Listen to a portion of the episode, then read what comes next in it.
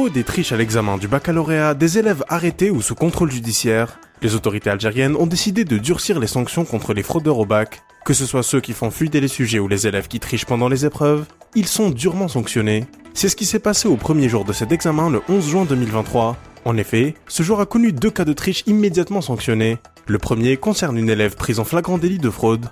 Cette dernière s'est présentée au centre d'examen pour passer le baccalauréat à la place de sa sœur. Cela s'est passé à Barwagia dans la wilaya de Médéa. La jeune fille a été arrêtée et présentée devant le procureur de la République. Ce dernier a décidé de la placer sous contrôle judiciaire en attendant son procès. Un autre cas est signalé dans la wilaya de Béjaïa et concerne une personne accusée d'avoir fait fuiter un sujet du baccalauréat, ainsi que ses sujets.